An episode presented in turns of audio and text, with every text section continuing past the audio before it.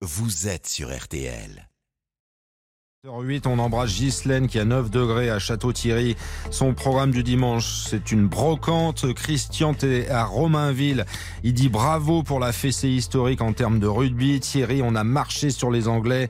Il est à Rochefoucauld. Vous êtes très fiers de nos bleus du rugby. Les courses, le quintet du dimanche, nous étions à Hauteuil hier. Nous mettons le cap au sud cet après-midi.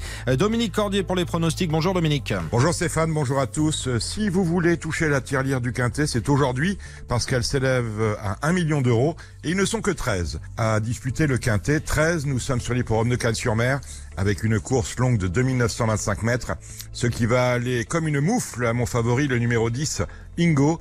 Ingo qui vient de décevoir à Vincennes à deux reprises. En a-t-il marre de la grande piste? C'est possible. En tout cas, il est bien meilleur piste plate et on change de main. C'est Franck Nivard qui est aux commandes.